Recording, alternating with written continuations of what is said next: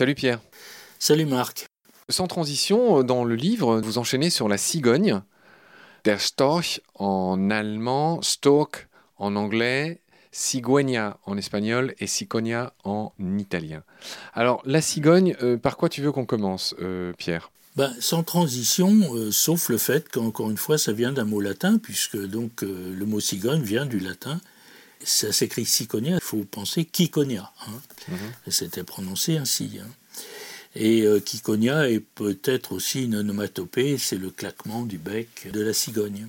La cigogne craquette, hein, c'est son Elle craquette, absolument. C'est son nom officiel de cri d'animaux. Oui, c'est vrai. D'où viendrait le stock Alors voilà, on a, là on a un cas de dichotomie claire entre les noms euh, latins et des langues romanes, hein, cigogne, cigogna, cigogna, et puis les noms germaniques, stork, storch, qui se relient à l'adjectif anglais ou allemand d'ailleurs, c'est dans les deux langues, stark, red.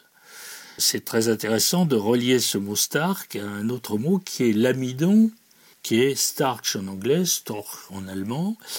Il y a un lien entre les deux. La cigogne a des pattes raides. La cigogne est magnifique en vol, elle est très gracieuse et tout à fait convaincante dans sa présentation qui est très belle. Mais la cigogne, une fois posée, elle semble avoir un peu de mal à marcher. Elle a les pattes extrêmement raides et c'est de là que vient son nom, comme si elle avait pattes amidonné en quelque sorte. D'accord, alors ce qu'il faut dire tout de suite sur la cigogne, d'où vient cette légende de la cigogne qui transporte des bébés? Oui, alors c'est pas clair clair, hein, mais d'abord la cigogne euh, détruit les serpents, hein, donc ça, ça lui donne euh, évidemment une vertu extraordinaire. Depuis l'Antiquité, le serpent était une plaie. C'est une légende germanique à l'origine? Oui, il y avait un nom euh, germanique qui est Adébar, qui signifiait euh, porteur de richesse, porteur de souffle de vie, et qui est un ancien nom qu'on donnait à la cigogne. D'où la cigogne qui apporte les bébés.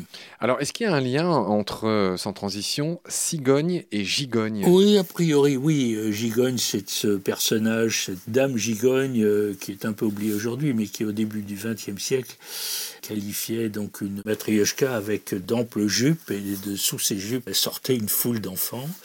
Ça fait penser à la cigogne sur son nid avec ses petits autour. Hein. Je rappelle qu'une poupée gigogne, euh, pour les plus jeunes, Pierre, ce sont ces espèces de boîtes qui contiennent une boîte plus petite à l'intérieur, puis encore une plus petite, encore plus petite. C'est un peu les matrioshkas russes, c'est ça? Oui, c'est ça, la poupée russe, qu'on applique aussi dans le mobilier, hein, des tables gigognes euh, qui sont engagées les unes dans les autres de tailles successives. Le lien que tu fais entre la cigogne et la gigogne, je le lis, c'est peut-être en référence à la cigogne que vient le nom gigogne, dont le nid de très grande dimension semble fait pour accueillir une abondante progéniture. Le voilà le lien.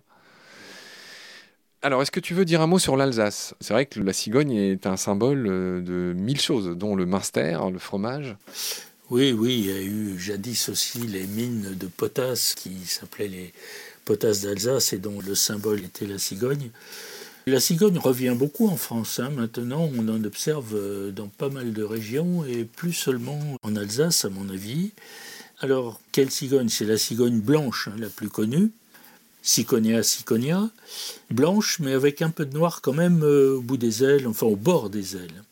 Ça explique son nom en grec ancien qui est Pélargos, qui est resté en grec moderne d'ailleurs, c'est Pélargos. Je rebondis tout de suite sur ce que tu dis, Pierre, c'est énorme. Le nom grec de la cigogne Pélargos est à la base du nom du pélargonium, qui est cette plante ornementale. Et voilà. Alors explique-nous pourquoi cette plante s'appelle le pélargonium. Pélargos, ça veut dire noir et blanc. Argos, c'est blanc et pelle, c'est noir. Alors, tout simplement parce que le fruit du pélargonium possède une excroissance qui ressemble à un bec de cigogne. Et je lis la phrase que tu écris après parce que tu es un homme très complet. Le pélargonium est proche du géranium, une fleur dont le nom vient de celui d'un autre oiseau. La grue.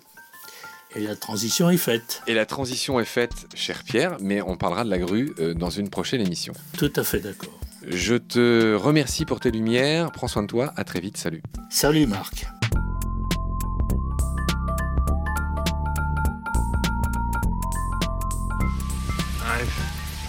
Seen things you people wouldn't believe.